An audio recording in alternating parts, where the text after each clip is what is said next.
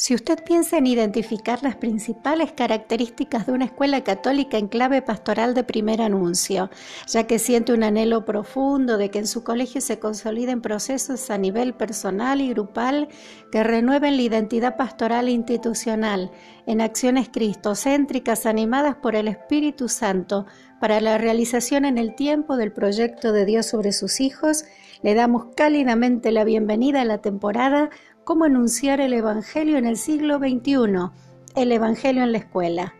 Como dice Pablo en el capítulo 6 de su carta a los romanos, todos tenemos dones diversos según la gracia que nos es dada. Úsese conforme a la medida de la fe, si es de servicio en servir o el que enseña en la enseñanza. Nos seguimos oyendo. Bendiciones.